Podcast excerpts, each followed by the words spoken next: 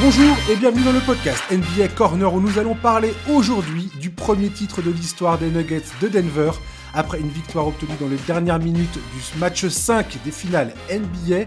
Nikola Jokic termine MVP de ces finales derrière une performance historique tous ses playoffs. Pour m'accompagner, c'est Charles que je salue sans tarder. Bonjour Charles. Salut Josh, salut à tous. Alors Charlie, j'ai prévu un petit, euh, un petit texte d'intro euh, pour caler un petit peu cette histoire du titre de Denver, premier titre euh, dans l'histoire de la franchise en NBA. ça fait 47 ans qu'ils attendaient ça.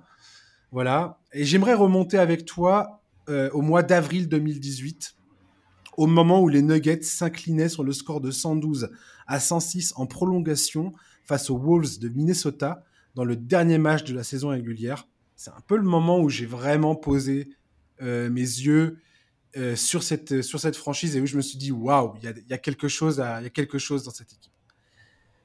La victoire des Wolves permettait à l'équipe, emmenée alors par Jimmy Butler, Carl Anthony Towns et Andrew Wiggins, de retrouver les phases finales pour la première fois depuis 2004. Ça a été vraiment l'histoire. Ils ils se feront battre ensuite au premier tour par les Rockets de Houston, il me semble. En face, Nikola Jokic terminait la rencontre avec 35 points et 10 rebonds au compteur. Totalement épuisé, il avait manqué 6 de ses 8 derniers tirs. Selon plusieurs journalistes locaux, cette défaite a marqué un tournant dans sa carrière parce qu'il a juré ce jour-là de ne plus laisser sa condition physique déterminer ses performances sur le terrain. On avance en 2019 pendant les playoffs, demi-finale de la conférence Ouest. Denver s'incline en 7 matchs face aux Blazers de Portland. Ils perdent un game 3 où Jokic joue 64 minutes. Je donne vite fait la ligne de stade juste pour donner une idée. 33 points, 18 rebonds, 14 passes décisives. En 2020, dans la bulle, c'est une défaite face aux Lakers en finale de conférence cette fois. Les Lakers qui iront s'imposer face aux Heat de Miami. En 2021, Tim Connelly, le general manager des Nuggets à l'époque, réalise un transfert pour faire venir Aaron Gordon d'Orlando. L'équipe semble monter en puissance. Aaron Gordon dit Je pense qu'on a toutes les pièces nécessaires pour aller au bout. Quelques jours plus tard, Jamal Murray subit une rupture des ligaments du genou. Il a plus d'un an de rééducation devant lui. Au début de la saison suivante, donc la saison 2021-2022, c'est Michael Porter Jr. qui subit une nouvelle opération du dos, dos avec lequel il est en sensibilité depuis le, tout début de sa carrière, même avant sa carrière NBA. Il rejoint Jamal Murray à l'infirmerie pour l'intégralité de cette saison-là. Nikola Jokic porte alors l'équipe sur son dos en leur absence. Il va glaner deux titres de MVP au passage, mais sans jamais avoir de véritable espoir de faire une percée en playoff sans ses deux lieutenants. Cette saison, avec les recrutements experts de Calvin Booth, qui a pris la suite de Tim Connelly, qui est parti aux Timberwolves d'ailleurs, c'est un détail assez amusant. Calvin Booth fait venir les pièces manquantes à cette équipe. KCP, Kentavious Cradle Pope, champion avec les Lakers en 2020. Bruce Brown, joueur bizarrement mal aimé à, ce moment-là dans l'intersaison et qui va signer pour euh, un peu plus de 6 millions euh, à Denver.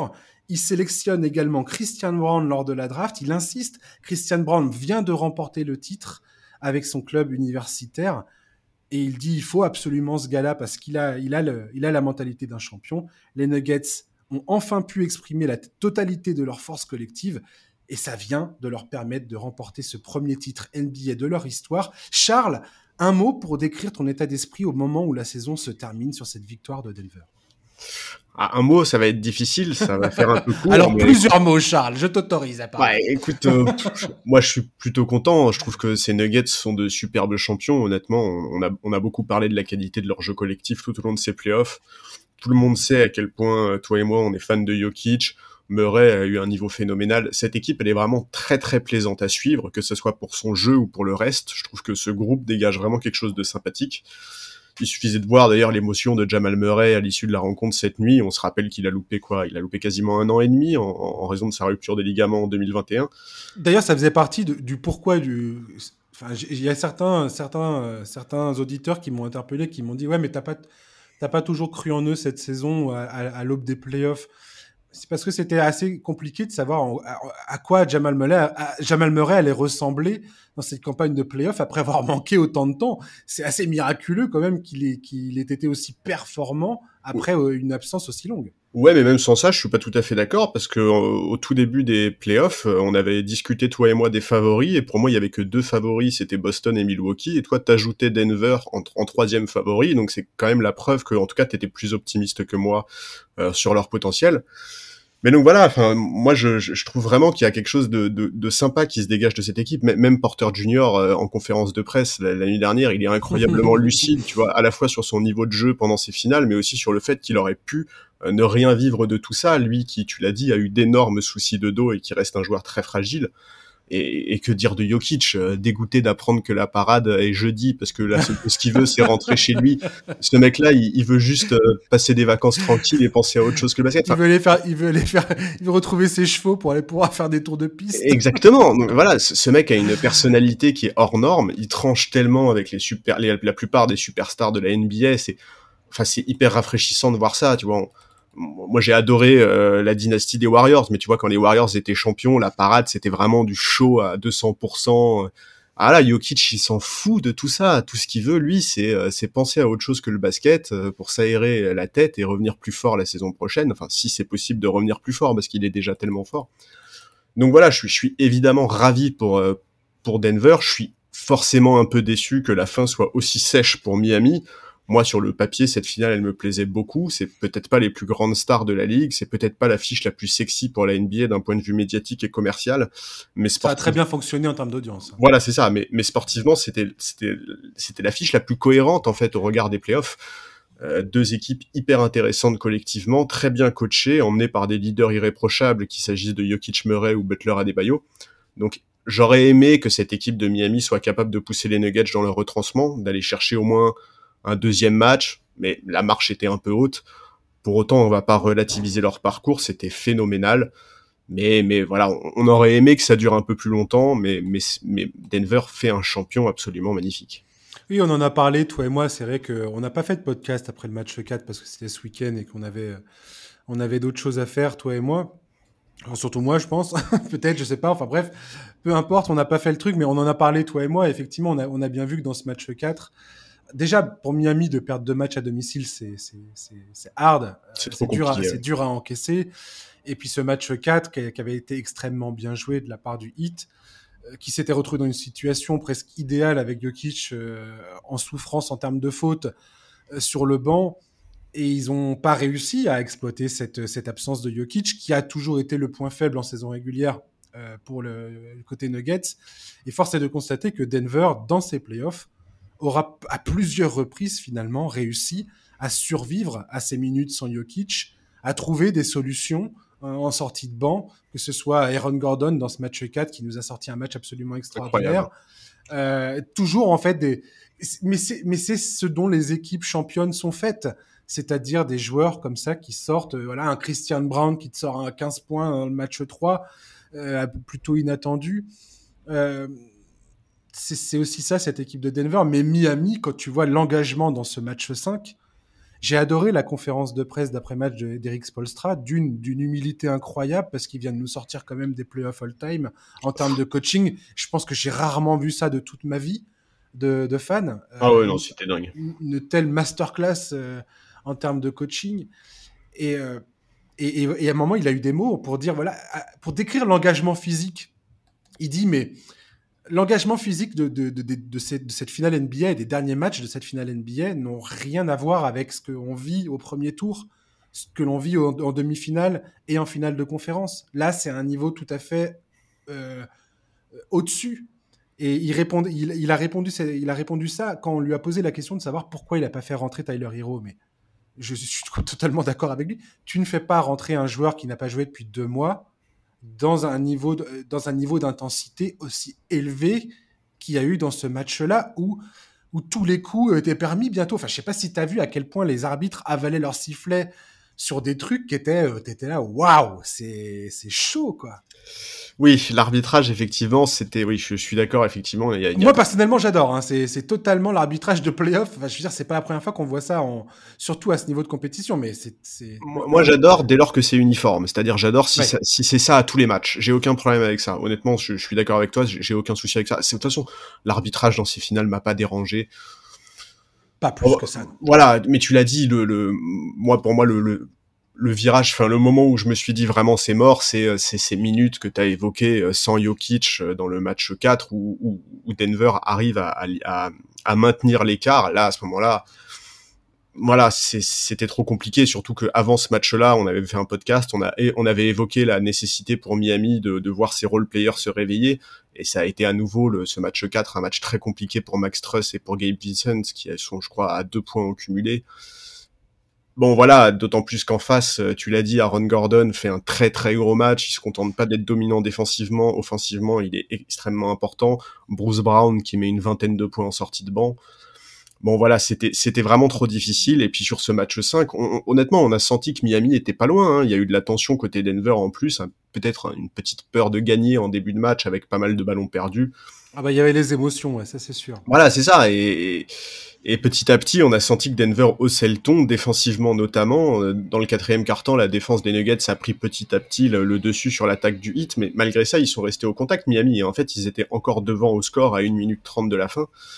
Mais voilà, dans les moments clés, il y a un gros rebond offensif de Bruce Brown, il y a la perte de balle de Butler, ça, c'était trop compliqué. Adebayo, encore une fois, était vraiment très solide. On sent qu'il a pris le relais d'un Jimmy Butler visiblement un peu émoussé, en difficulté pendant une majorité du match. Mais voilà, c'était insuffisant face à la très belle machine collective qui est Denver. Et c'est, c'est, c'est, on peut pas, on peut pas remettre en question la perf de Denver quand on voit les playoffs qu'ils ont fait. Maintenant, c'est vrai que sur ce match-là, moi, j'ai un peu eu la même sensation que pendant la bulle en 2020 où Miami avait perdu en finale face aux Lakers. Et déjà à cette époque-là, on avait eu l'impression que cette équipe avait plus de gaz en fait en finale, qu'elle avait déjà trop donné pour sortir de la conférence Est. Et c'est vrai que moi, c'est un peu l'impression que j'ai eu aussi sur ces finales, où, notamment j'ai trouvé que Butler était, euh, était un peu en difficulté, quoi. Et, ça, me fait, ça me fait penser à deux choses. Il y a deux choses que j'aimerais euh, dire euh, en t'entendant parler de ça. La première chose, c'est que le parcours de, du hit est absolument exceptionnel. On l'a dit et répété. Je pense qu'il n'y a pas besoin de chanter les louanges 15 ans de, du hit, mais j'aimerais encore une fois le répéter pour peut-être la dernière fois de, de, au moment, où on parle de ces playoffs et de cette finale NBA. Mais si le hit est là, ils ont, voilà, ils ont battu les Bucks, ils ont battu les, les Knicks et ils ont battu les Celtics. Les Bucks et les Celtics, c'était les deux équipes euh, clairement favorites à l'Est. Et c'est le hit qui les, a, qui, les, qui les a sortis à chaque fois. On peut dire ce qu'on veut, parce que c'est un autre argumentaire qui, va, qui, est, qui a déjà été évoqué d'ailleurs pendant, euh, pendant les conversations de ces playoffs et qui va ressortir à un moment ou à un autre, j'en suis absolument persuadé, où on va commencer à dire Ah, mais attendez, les Nuggets, c'est le parcours le plus facile qu'on ait, qu'on ait jamais vu de l'histoire des playoffs. Ils ont battu euh, une équipe qui était euh, donc huitième en sortie play-in. Ils ont battu une équipe qui était quatrième de la conférence Ouest, donc les Suns. Ils ont battu l'équipe qui était septième, sortie de play-in également avec les Lakers. Ils ont, ils ont fini par battre euh, le Heat en finale qui était huitième de la conférence Est. Ok? On peut dire ça comme ça. On peut aussi dire quoi? Les Nuggets ont battu la paire Towns-Rudy Gobert. Excusez-moi, mais quand on voit la défense de Rudy Gobert au premier tour, re-regardez les matchs. Je vous invite à re-regarder les matchs des Timberwolves face aux Nuggets. Regardez comment Rudy Gobert défend excessivement bien sur Nikola Jokic. Personne n'a aussi bien défendu sur Jokic de tous les playoffs que Rudy Gobert. Voilà, je, dis ça, re-regardez les matchs, vous allez voir. Vous en allez voir le cornet. Donc, ils ont battu Towns et euh, Gobert. Ensuite, ils ont battu Durant et Booker. Booker qui marchait littéralement sur l'eau. Sur oui. Euh, à un moment, c'était Jésus-Christ, le gars. Dans, dans Booker était phénoménal. Non, mais c'est fou. Je regardais les chiffres de fois. C'est irréel. Ils, ont battu LeBron James et Anthony Davis. Et là, ils ont battu Playoff Jimmy et euh, Bam Adebayo et Eric Spolstra en finale NBA. Ouais, et encore, tu dis, ils ont battu LeBron et Anthony Davis. Ils les ont sweepés ça a été violent. Enfin voilà, c'est pas une victoire euh, à l'arrache quoi. Trop violent pour certains, j'ai l'impression. Il y en a qui s'en remettent toujours pas. Euh, les Lakers en neuf. Mais, euh, mais, tout ça pour dire que voilà, je sais très bien qu'on va pas échapper à ce genre de discours, à ce genre de où certains vont essayer de minimiser tout ça. Mais bref, en fait c'est de la mauvaise foi. Oui, non seulement c'est ça, mais c'était surtout pour dire que je refuse catégoriquement cet argumentaire, ne serait-ce que parce que ça diminue le parcours du hit, qui est franchement hallucinant. C'est ça. hallucinant. Et ils nous ont, moi, ils m'ont régalé pendant tous ces playoffs. Et, merci à Miami, quoi. Parce que ce premier tour face aux Bucks, les Knicks, avec euh, Butler qui se fait la cheville et qui est là sur le corner. Bah, quand tu, repasses les images dans ta tête, cette finale de conf face aux Celtics, complètement incroyable, euh, et avec un scénario de dingue. Enfin, je sais pas. Ils nous ont régalé. Ils nous ont régalé. Ouais, ouais, ouais, non, mais c'est ça. Il faut pas chercher à relativiser leur parcours. C'était absolument phénoménal. Et, effectivement, moi aussi, j'ai vu quelques personnes, notamment sur les réseaux sociaux, évoquer tout ça, parler. De... Enfin, en fait, il y en a qui ont utilisé euh, les classements pour euh, relativiser le parcours des Nuggets, et il y en a qui ont utilisé ces finales pour relativiser le parcours du Hit. Euh, en parlant notamment de miracles, de coups de chance. Je crois pas du tout que ça soit très juste. Je pense que au très haut niveau et les playoffs NBA c'est le très très très haut niveau. La chance ça suffit pas pour renverser des équipes comme euh, Milwaukee, comme Boston ou comme New York. Pas dans, pas dans une série au meilleur des sept. Alors on peut dire les Bucks, les Bucks, Giannis Antetokounmpo était blessé euh, au dos.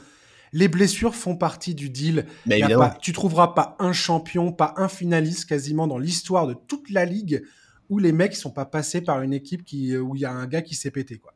Oui, c'est ça. Et, je les Bucks sont les premiers, sont les premiers concernés, puisqu'en 2021, quand ils gagnent, euh, ils éliminent les Nets euh, et les Nets n'ont plus Kyrie Irving et n'ont plus James Harden. Donc. Euh. Ouais. Oui, non, mais c'est ça. Et, vraiment, Miami aura été une des équipes les plus cohérentes collectivement sur ces playoffs. Le coaching de Spolstra, on l'a dit, tu l'as, tu l'as dit, ça a été une masterclass du début à la fin. Et, d'ailleurs, euh, Butler, en conférence de presse, a exprimé toute sa confiance en, en expliquant qu'il avait aucun doute qu'il finirait par gagner le titre avec Miami. Enfin voilà, cette équipe, elle sort de deux finales NBA en quatre ans.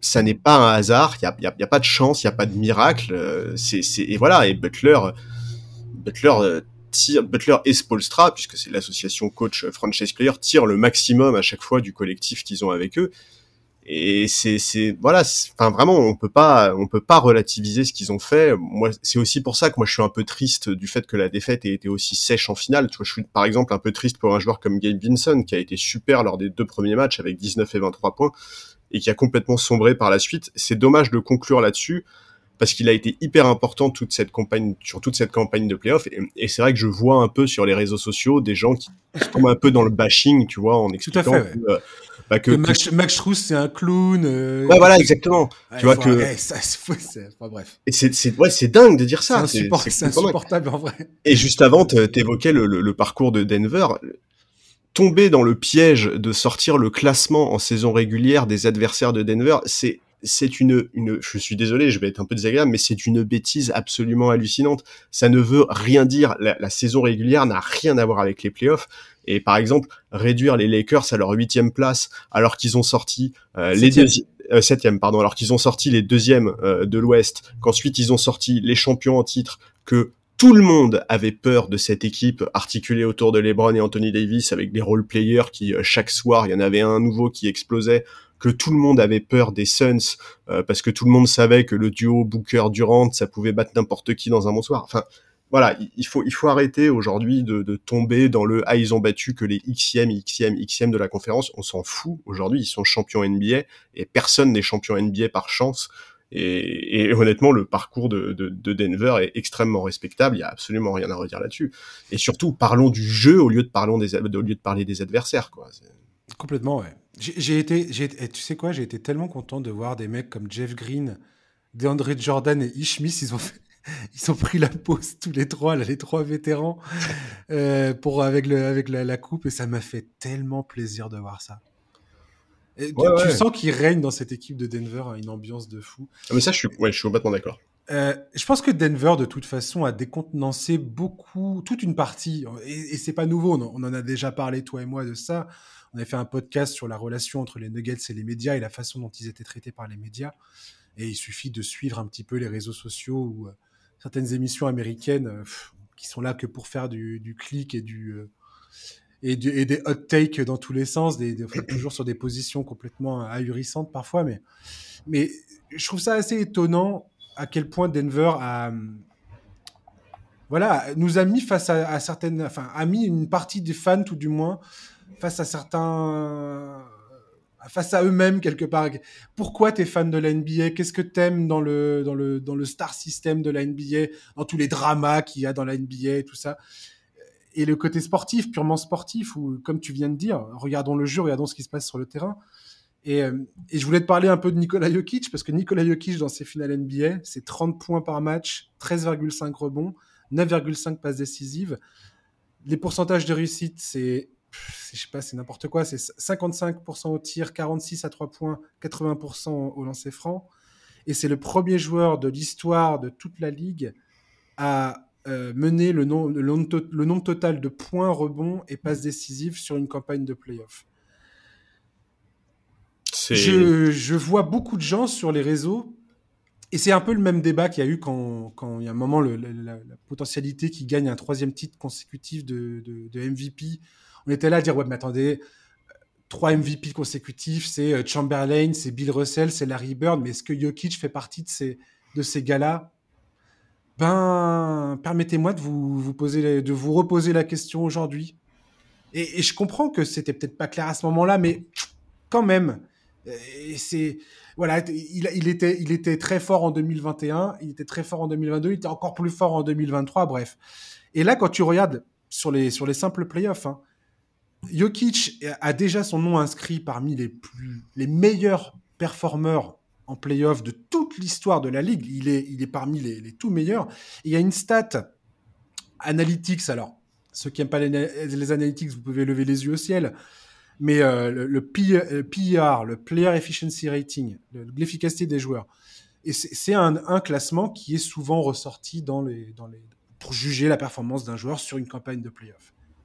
Et Jokic, à la fin de ses playoffs, vient de passer devant Michael Jordan tout en haut de la, tout en haut de la, de la pile, de la, de, comme le joueur le plus, le plus, euh, c'est euh, donc c'est j'ai le classement. Il y a Jokic, Jordan, George Mikan, LeBron James et Anthony Davis. Et ensuite, tu as Shaquille O'Neal, Akim Olajuwon, Giannis Antetokounmpo, Kawhi Leonard et Tim Duncan. Voilà le top 10. Et je vois certains qui sont là à dire attendez, allons-y mollo, on est, on est en train d'encenser Jokic dans tous les sens, faut arrêter, faut arrêter, faut respecter les anciens, faut respecter les légendes. C'est vraiment, mais ça ne veut rien dire. Excusez-moi, mais alors, je comprends ceux qui veulent prendre un pas de recul et dire attendez, peut-être qu'on manque de perspective, peut-être qu'on n'a pas, on n'a pas bien regardé. Mais pour l'instant, que vous le vouliez ou non, je suis désolé, et on pourra, on pourra toujours me taxer de, de fanboy de Jokic, mais c'est plus que ça. C'est Jokic, son nom est là, son nom est inscrit tout en haut de tous ces listings qu'on tient habituellement comme étant euh, le Graal pour tous les autres joueurs, quoi. Ouais, et puis, en fait, moi, j'avoue que moi, comparer les époques, c'est toujours quelque chose qui me met assez mal à l'aise. Je vois pas l'intérêt. Je pense que c'est pas faisable et que c'est pas cohérent. Donc, en fait, dire euh, il aurait trois MVP comme Larry Bird, comme euh, comme Chamberlain. En fait, on s'en fout euh, de savoir euh, qui fait partie de ce club-là. La seule question, c'est est-ce que à l'instant T, quand on doit choisir un MVP, il y a un mec qui est meilleur que Jokic? Est-ce qu'il y a un mec qui mérite plus que lui, oui ou non? Voilà, ce qu'il faut faire, c'est juger de ses performances à l'instant T. Parce que l'un des principaux arguments, c'était de dire ah oui, mais attendez, on va pas filer trois MVP consécutifs à un mec qui a pas remporté le titre. Mais alors ah. ça déjà c'est ça ça n'a aucun sens parce que le MVP ça récompense la saison régulière, ça n'a absolument rien à voir avec la post-season, c'est un argument qu'on n'a jamais entendu quand il, s'agissait d'encenser euh, des Russell Westbrook ou des James Harden. on s'en fout en fait de ces arguments-là, ça n'a pas d'intérêt. Factuellement, aujourd'hui, Nikola Jokic, c'est le meilleur joueur de la ligue. ça peut-être que ça peut prêter débat, mais à mes yeux, il n'y a plus débat aujourd'hui. C'est c'est une carrière qui est phénoménale. À 28 ans, il est champion NBA, deux fois MVP de régulière, MVP des finales, euh, multiple All-Star, multiple First NBA Team. Voilà, on va pas faire une quarantième déclaration d'amour à Jokic parce qu'on n'a pas attendu qu'il gagne le titre pour le faire. Mais voilà, ce mec, en plus d'être un joueur fascinant, est un des plus grands facilitateurs de l'histoire. Il fait des chiffres qui sont... Euh, c'est déraisonnable, c'est complètement déraisonnable. Et, mais lui, en plus, là, cette fois-ci, est allé au titre, donc il a envoyé, il a propulsé sa carrière dans une nouvelle sphère. Et quand les gens disent allez-y mollo euh, quand on évoque les chiffres, je suis désolé, mais on n'y est jamais allé mollo avec Harden et Westbrook quand ils compilaient des statistiques absolument folles. Il n'y a aucune raison d'y aller mollo avec un Jokic, d'autant plus que lui n'a pas seulement compilé des statistiques folles, il a aussi fait gagner son équipe.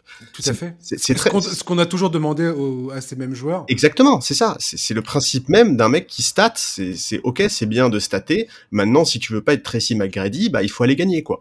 Donc c'est facile de relativiser. Non mais tu vois, en fait c'est ça. Non mais t'as tellement raison. Et, et c'est tellement facile de relativiser ses perfs parce qu'il est tellement discret. C'est c'est aussi ça. Euh, c'est aussi ça le truc avec lui, c'est que il donne l'impression d'être complètement déconnecté du côté showbiz de la ligue. Autant sur le parquet, il est un spectacle incroyable à lui tout seul, autant une fois le match fini, tu sens que ce mec-là, il veut juste rentrer chez lui. Tout le folklore des remises de prix, des célébrations, ça l'intéresse moyennement, même s'il fait toujours le boulot. Il est toujours là en conférence de presse, il essaye toujours de d'être un peu marrant et un, peu sympa, etc. Mais Jokic a écrit l'histoire. Point. C'est tout en fait. Il a écrit l'histoire et aujourd'hui il n'y a rien à redire là-dessus. Statistiquement c'est un monstre.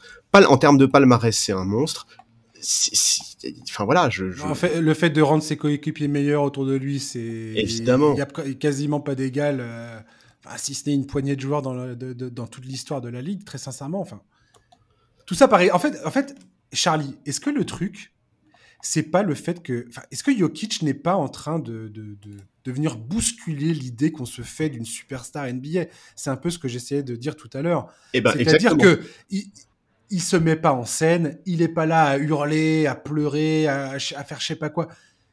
Il y a un certain recul, une certain, il arrête pas de dire ouais bon, je suis super content et tu vois qu'il est content de partager la victoire avec ses frères, de partager la victoire avec euh, son coach, avec ses coéquipiers, avec sa famille, avec sa fille. Mais voilà, après ça, lui, dans une semaine, il a envie de se barrer euh, chez lui, faire du cheval, faire du cheval pendant, euh, pendant ses vacances, euh, profiter, puis revenir la saison prochaine et recommencer. Mais, bah, voilà quoi. Et pour lui, l'important dans la vie, c'est pas ça en vrai. Et je pense que on n'a pas l'habitude. je pense qu'il vient, il vient, il vient un peu euh, chambouler cette, voilà la manière dont la NBA vend et market ses stars, les histoires, les, euh, les, le, fait, d'atteindre son objectif, d'atteindre un but, les accomplissements. Et oh mon Dieu, regardez toutes les galères que j'ai traversées pour, euh, pour, y, pour y parvenir. Et Jokic, je sais pas, il, a pas trop envie de jouer, de jouer à ce jeu-là, en fait. Jokic... Je dis pas que c'est forcément un jeu, mais toi, l'histoire de Jamal Murray, elle est, elle est belle. Et je pense que la presse est très contente, la presse américaine est très contente d'avoir l'histoire de Jamal Murray à raconter. Et en plus, elle est magnifique. Donc c'est tant mieux. Bah, voilà, Jokic, il, voilà, il s'en fout un peu, quoi. Ouais, et, je, ça. et je pense qu'il y a un côté, il y a un côté où ça, il y a certaines personnes, ça leur, ça leur plaît pas trop, tu vois.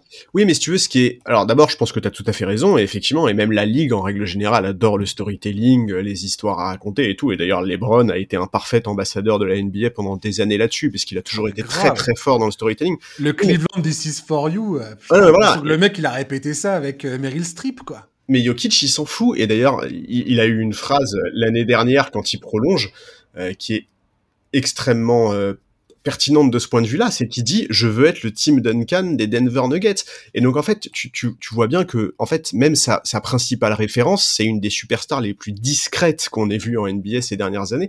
Et c'est aussi pour ça qu'en fait les gens devraient pas être aussi euh, surpris par cette attitude-là, ça devrait pas poser autant de problèmes parce que c'est pas non plus une exception dans l'histoire de la ligue. Cette manière de se comporter pour une superstar, Tim Duncan l'a fait. Tim Duncan était exactement euh, ce type de superstar-là.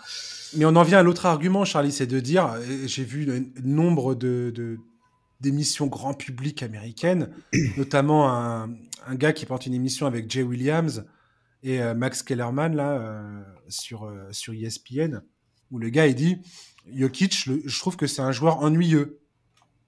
Il est, il est comme Tim Duncan et les Spurs. C'est une équipe qui, qui m'ennuie, euh, ça m'ennuie de les regarder. moi, j'ai envie de dire, j'ai envie de dire, mais comment tu peux aimer le basket, regarder Jokic jouer au basket et te dire ce gars-là est ennuyeux? Déjà, c'est que tu as un problème avec le sport, en fait. En fait. Pour moi, tu as un problème avec le sport. Si tu regardes Jokic jouer au basket et que tu dis, ah putain, je m'emmerde. Je suis désolé d'être grossier. Mais si, si c'est le premier truc qui te vient à l'esprit, bah, je sais pas, regarde autre chose dans ces cas-là, parce que franchement, je pense pas que le basket, ça soit ton sport, quoi.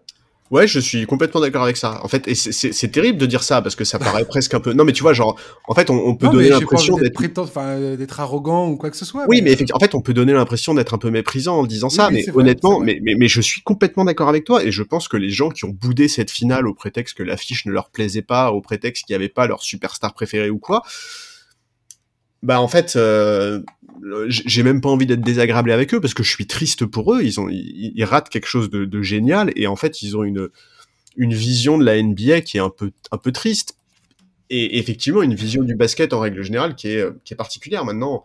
Écoute, voilà, moi, au-delà de Jokic, parce que là, on focalise beaucoup sur Jokic, mmh. vraiment, ces Nuggets-là, il faut les regarder jouer, parce que, outre l'aspect offensif qu'on a énormément mis en avant, il faut saluer le sérieux de leur défense. Mais c'est incroyable, c'est ce que c'est voilà. Une des meilleures une des meilleures attaques de l'histoire des playoffs. Ouais. Et, euh, et, et dans, ces, dans, ces, dans, cette campagne-là, ils étaient, euh, je crois, ils finissent en deuxième position de la meilleure défense de, de, ah bah euh, Malone a mis en place un système défensif qui est hyper cohérent, hyper efficace. Et d'ailleurs, grand coup de chapeau à Mike Malone parce qu'on a surtout parlé de Spolstra depuis le début, non seulement de ce podcast mais de ses playoffs. Et c'est normal, encore une fois, quand on voit le parcours hallucinant de, de Miami. Mais mais dans cette série, Malone et son staff ont parfaitement répondu euh, aux défis proposés par Miami. Ils ont parfaitement répondu à toutes les adaptations tentées par Spolstra. Ils ont trouvé des solutions contre la défense en zone. Ils ont su limiter l'adresse à trois points. Les ajustements qu'ils ont fait, notamment sur le match euh, après le match 3, ou sur le match sur le match 3 oui, après le match 2 ouais. Ouais voilà, c'est ça, en modifiant notamment la position de Jokic, en le désaxant un peu, en demandant euh, par exemple à ses coéquipiers de beaucoup plus couper. Enfin voilà, Malone a forcé Spolstra à mettre la zone de côté sur certaines séquences. Il a, il, a sorti Miami de sa zone de confort et, en faisant ça, c'est hyper intéressant parce que c'était ça la force de Miami justement depuis le début de ses playoffs, c'était de sortir l'attaque adverse de sa zone de confort. Mike Malone, il a réussi à inverser ça et à sortir la défense de Miami de sa zone de confort. C'est remarquable. Ça fait huit ans que Malone est en poste à Denver. Il est arrivé la même année que Jokic d'ailleurs, puisque je crois que Jokic a été drafté en 2014, mais qu'il est arrivé en Il est arrivé en 2016, ouais. 2015, non? Ouais, 2015, pour la saison 2015-2016. Ouais. voilà, c'est ça.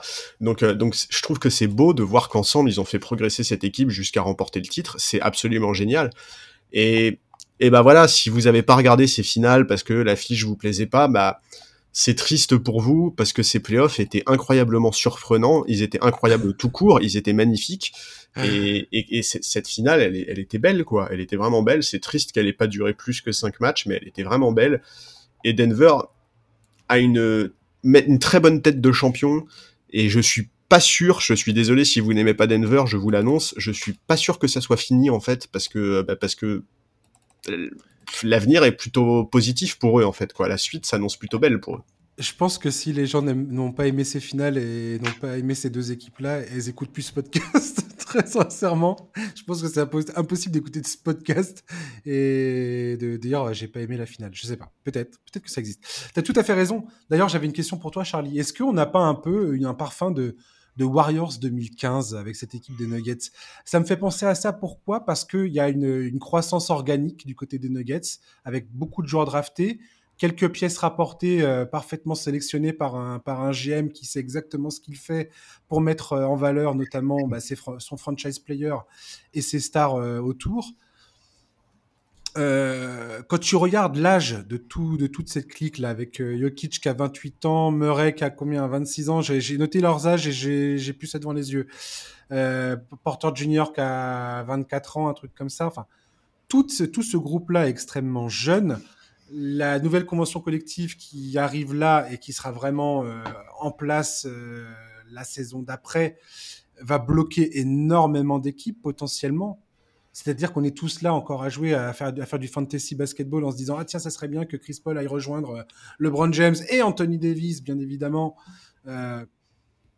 Sauf qu'il y a un moment où ça va plus être possible. Tout ça ils ont complètement cassé d'ailleurs le, le, le, comment dire, la classe moyenne en NBA avec euh, cette, ce nouveau ce nouveau contrat c'est assez, assez assez affreux. Bref, on n'est pas là pour parler de la, de la convention collective, mais Charlie, est-ce, comment cette équipe de Denver euh, ne peut pas être un. Enfin, là, ils sont. Las Vegas vient déjà d'annoncer ses, ses, favoris, donc forcément le champion en titre est l'immense favori. Mais aussi parce que la santé financière du club est bonne, que les pièces sont, tous en, sont toutes en place, qu'il y a des jeunes talents qui sont là, notamment Christian Brown, euh, qui, qui est là. Il y, a un petit, il y a un petit gars là, Watson, qui est sur le banc aussi, qui, qui, qui, a, qui, a, qui, a, été dans la rotation en fin de saison et qui était tout à fait bon, Peyton Watson. Elle est, elle est bien partie, cette équipe de Denver, quand même. Ouais, alors citer les Warriors de 2015, c'est peut-être euh, leur mettre un peu trop, enfin c'est leur mettre une barre très très haute parce qu'on parle quand même euh, d'une équipe qui a marqué euh, l'histoire de la ligue et ouais. ça a été une dynastie. Par contre, effectivement, il y a très peu d'équipes qui ont fait. Ils ont fait 16 victoires, 4 défaites dans cette euh, campagne de playoff. Il faut, il faut souligner le caractère extrêmement rare de ce genre de performance. Hein. Ouais. Il y a quasiment que des équipes. Euh, c'est qui les équipes qui ont fait ça? C'est euh, il, y a les, il y a que les Warriors qui ont fait mieux en 2017 euh, sur ces 20 dernières années, avec 16 victoires, une défaite. Il y a eu les Spurs en 2007. Les Spurs, on connaît l'histoire des Spurs. Il y a eu les Lakers euh, en 2002, 15-4 les Lakers en 2001, 15-1, pareil, équipe absolument exceptionnelle.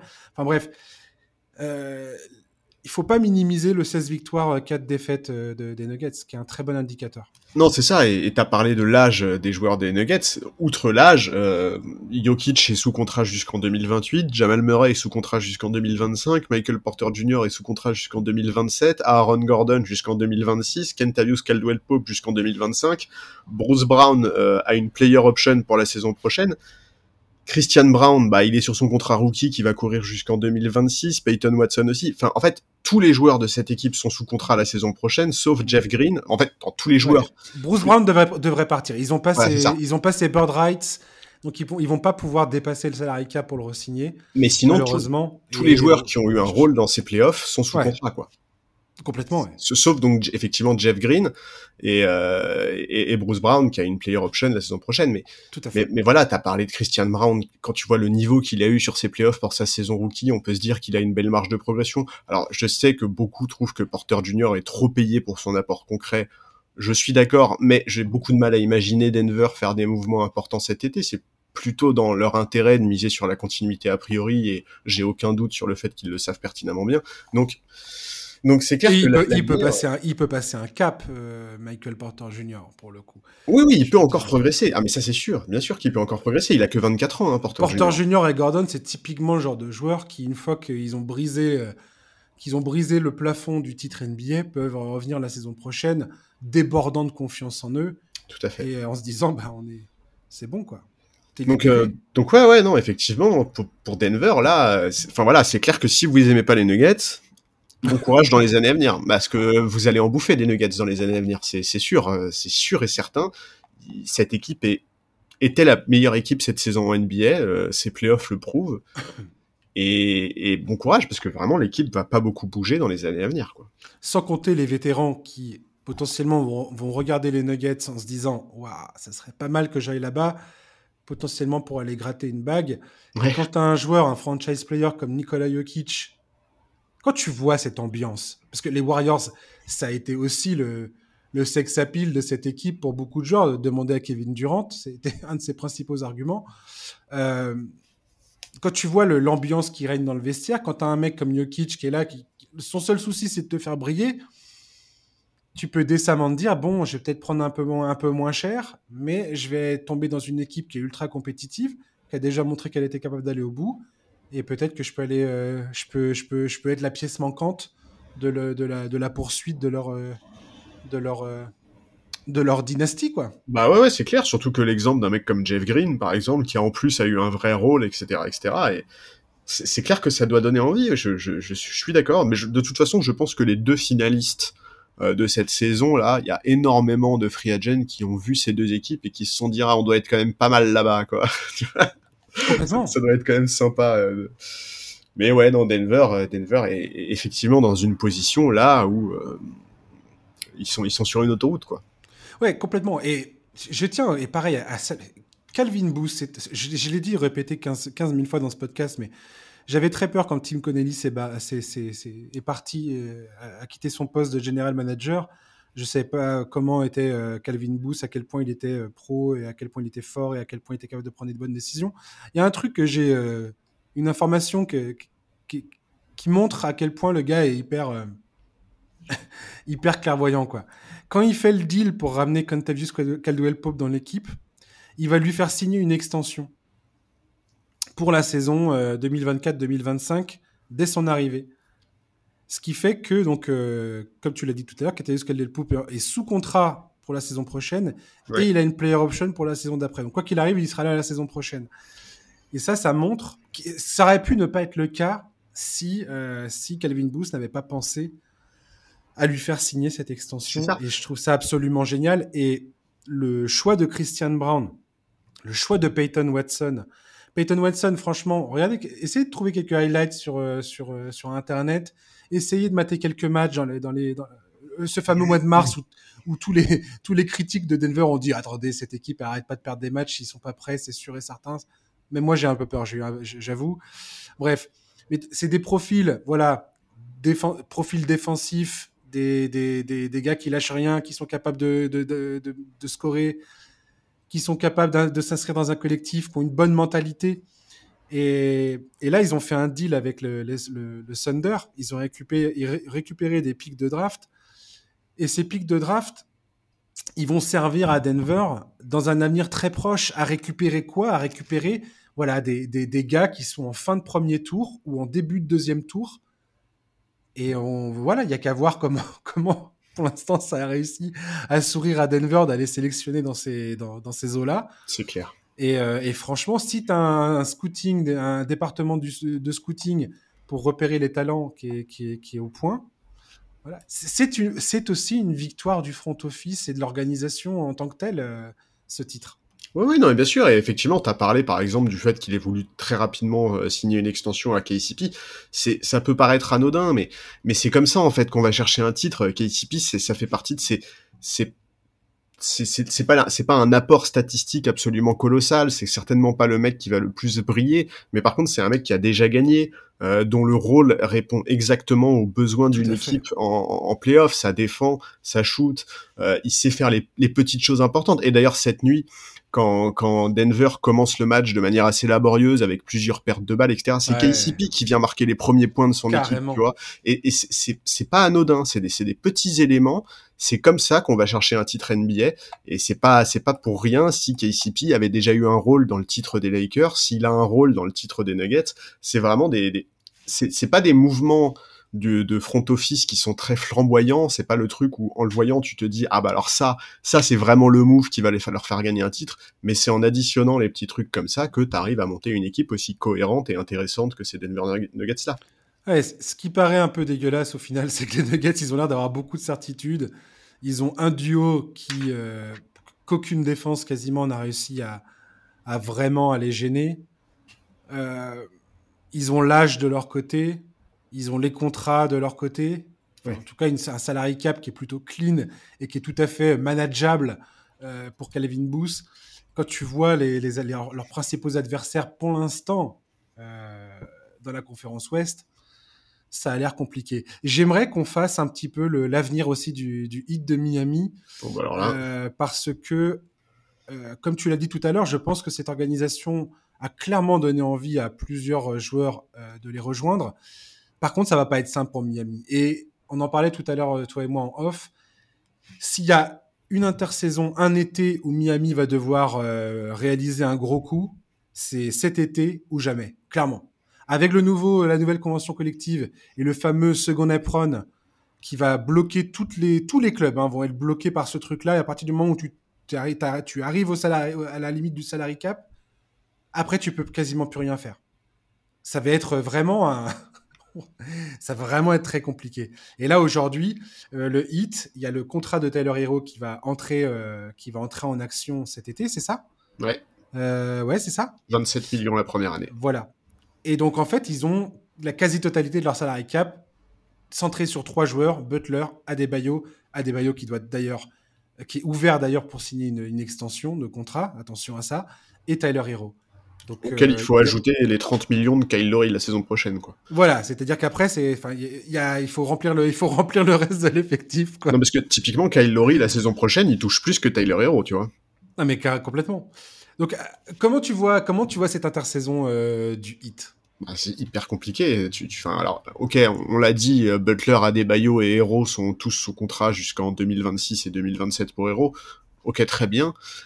Mais, euh, mais voilà, le, vrai problème, c'est euh, que bah, les trois touchent beaucoup d'argent. La saison prochaine, Butler, c'est 45, Bam, c'est 32, et Hero, donc c'est 27. À ça, il faut ajouter, je viens de le dire, la dernière année du contrat de Kyle Lowry, qui a plus de 29 millions à 37 ans, et avec un apport...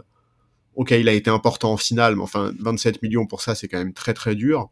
Euh, à ça, tu peux aussi ajouter euh, Duncan Robinson, qui a encore trois années de contrat à plus de 18 millions la saison. Bref, bon courage au front office pour trouver des solutions, d'autant plus que Gabe Vincent et Max Truss, tous les deux très importants sur cette campagne de playoffs, sont en fin de contrat euh, là cet été. Alors Gabe Vincent, je précise, ils ont les board rights de Gabe Vincent, ce qui veut dire qu'ils peuvent signer une faire signer une extension à, enfin signer un nouveau contrat à Vincent sans que, en, avec une autorisation de dépasser le salary cap pour cette intersaison-là. Oui, mais pour cette intersaison la prochaine intersaison, ça ne sera plus possible. Attention. Oui, mais le problème, c'est, euh, tu vois, aujourd'hui, Gabe Vincent, parce qu'en fait, le problème, c'est que les, joueurs dont on vient de parler, là, les Gabe Vincent, Max Truss, etc., etc., on parle pas de joueurs qui touchent des montants faramineux depuis le début de leur carrière et qui donc, tu vois, pourraient aller ah, voir Miami en disant, bon, bah, les gars, on est hyper heureux ici, cette équipe, elle peut gagner, euh, on va pas être trop gourmand. Non, c'est pas le cas. Euh, leur parcours, on, on, le connaît, cette intersaison, c'est peut-être leur plus belle chance d'aller chercher un bon contrat dans une franchise qui pourra leur offrir. Donc, bon courage à Pat Riley au front office de Miami. J'ai effectivement, tu l'as dit, j'ai aucun doute de l'attrait de la franchise pour beaucoup de joueurs parce que quand tu vois euh, comment ils ont relancé des mecs comme Kevin Love, comme Kyle Lowry, quand tu vois le rôle qu'ils ont donné à des mecs comme Game Vincent, Max Truss, euh, comme euh, comme Caleb Martin, tu, tu, forcément t'as envie d'y aller, c'est clair et net.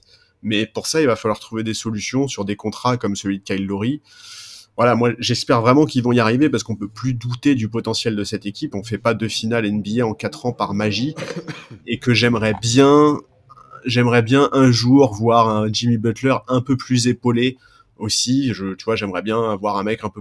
C'est très bien que Bam Adebayo euh, ait autant répondu présent au scoring, par exemple en finale NBA. Enfin, bon, la, donne aurait peut-être été différente avec un Tyler Hero, mais c'est vrai qu'on a, on a parfois un peu envie de voir euh, Butler être plus soutenu parce que c'est très bien le storytelling sur euh, les joueurs qui sortent de nulle part et qui contribuent et qui sont incroyables et tout. Il n'y a aucun mmh. problème là-dessus, mais je sais pas la si dernière marche, ouais. Voilà, c'est ça. Je, je sais pas si ça suffira pour, pour passer la dernière marche. Quoi. On va, on va, on va pas se mentir. Le, nom qui tourne autour de Miami là, c'est pour tous les fans du hit, c'est clairement Damien Lillard. Ah ouais, il, y a, il, y a Bradley Bill aussi qui est, euh, qui est dans les, petits papiers des, qui, qui, revient dans les rumeurs. Alors, Bill, j'y crois pas. C'est des grands noms encore une fois, j'ai l'impression que de construire ton équipe autour de trois joueurs superstars, ça va être très compliqué. Très franchement, hein, ça va être très compliqué. Bah surtout que c'est pas l'identité de cette équipe. voilà. Et que quand tu vois le contrat de Damian Lillard, c'est quand même très compliqué. Alors, j'ai vu des projections qui montrent que si tu mets le contrat de Kyle Lowry avec celui de Tyler Hero, tu matches le, le... arrives à matcher le salaire de Damian Lillard Ouais, mais enfin, Portland, euh, c'est pas des pigeons non plus. Tu mais voilà, et après, il faut, faut qu'ils donnent la quasi-totalité de leur pic de draft jusqu'en 2029, enfin, ce qu'ils, ceux qu'ils auront le droit de donner. Euh, je veux dire, c'est un bordel, euh, c'est un bordel sans nom, et encore une fois, ce que je suis en train de dire depuis tout à l'heure, c'est que la convention collective fait que construire aujourd'hui une équipe autour de deux joueurs, c'est jouable, et encore, il faut, vraiment, faut vraiment la jouer fine pour bien entourer ton, ton duo de, joueurs euh, valables et, compétents. Si tu commences à vouloir jouer les, la carte euh, j'ai des superstars dans mon équipe, au nombre de 3, donc 3 contre max, quoi, c'est ça que je suis en train, en train, de dire, là, ça devient vachement plus difficile parce que après, je veux dire, une fois que tu as tes 3 stars, une fois que tu as Butler, Adebayo, Lillard, tu fais quoi autour? Parce que Gabe Vincent, il, il est gentil, mais euh, est-ce qu'il a, est-ce qu'il a envie d'aller re-signer là pour, euh, pour deux fois moins que ce qu'il ferait euh, derrière? Max Strauss, c'est sûr qu'il part. C'est sûr que la plupart des joueurs vont se barrer dans ces cas-là. Ceux, bah qui peuvent, ceux qui peuvent aller chercher des contrats ailleurs. Et en fait, c'est ce que je disais tout à l'heure.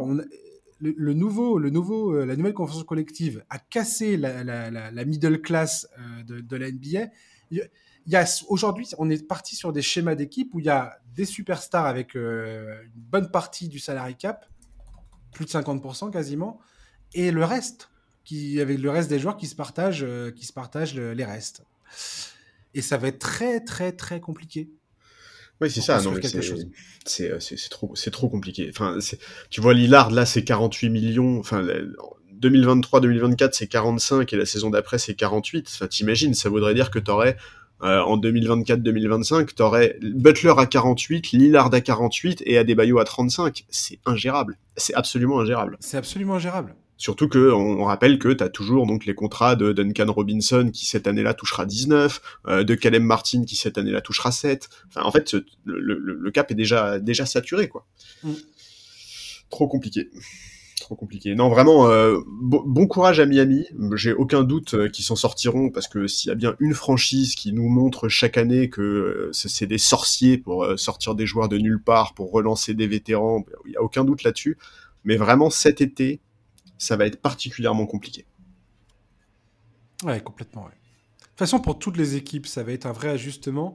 Et je terminerai euh, en disant que l'intersaison qu'on s'apprête à vivre, et toi et moi, alors je ne sais pas jusqu'où tu vas m'accompagner là euh, cet été, euh, Charlie, mais moi je ferai le dernier podcast le 7 ou le 8 juillet, là, le, vendredi. après, je suis obligé de partir. Donc on arrêtera le podcast à ce moment-là. On aura donc le temps de, parler du début de la free agency, toi et moi, si tu es là. Mhm, tout à fait. Euh, cette free agency 2023 là, je pense qu'il y a moyen que ce soit un bordel hallucinant. Parce que je pense que la plupart des clubs et la plupart des clubs, j'ai lu un article de John Hollinger, qui est un peu un spécialiste de la construction d'équipes, de des contrats, des pics de draft, de comment les échanges se font, et qui explique, qui dit en vérité, la quasi-totalité des clubs ou des gros clubs sont bloqués financièrement. Pour euh, faire jouer les choses, il va falloir euh, consentir à des sacrifices sérieux. Ah ouais, ouais. Et repenser les choses parfois de fond en comble. Ah, et je pense qu'il y a des free agents qui vont être très déçus. Ah, mais... Je pense qu'il y a des mecs qui s'attendent à des contrats dont il ne faut même plus rêver. Mais et, et, quand je dis ça, je parle de grands noms. Hein. C'est-à-dire que tu vois, il y a, y a, par exemple un Chris Middleton là, qui à, qui il reste une année, une player option à 38 millions sur son contrat. Eh mais t'as intérêt à la prendre hein, ta player option parce que tu, tu ne signeras plus jamais des contrats de ce niveau-là. Je, je, je, te le dis. En fait, je pense que ça finira par se réguler et que, comme d'habitude dans, dans ces histoires de conventions collectives, une fois que les general managers ont compris les, les subtilités de la nouvelle convention collective, comment ils peuvent danser autour, jouer autour, euh, malgré tout construire un truc. Et de toute façon, c'est appliqué à tout le monde. Donc, euh, donc chacun joue avec euh, les, armes dont il dispose.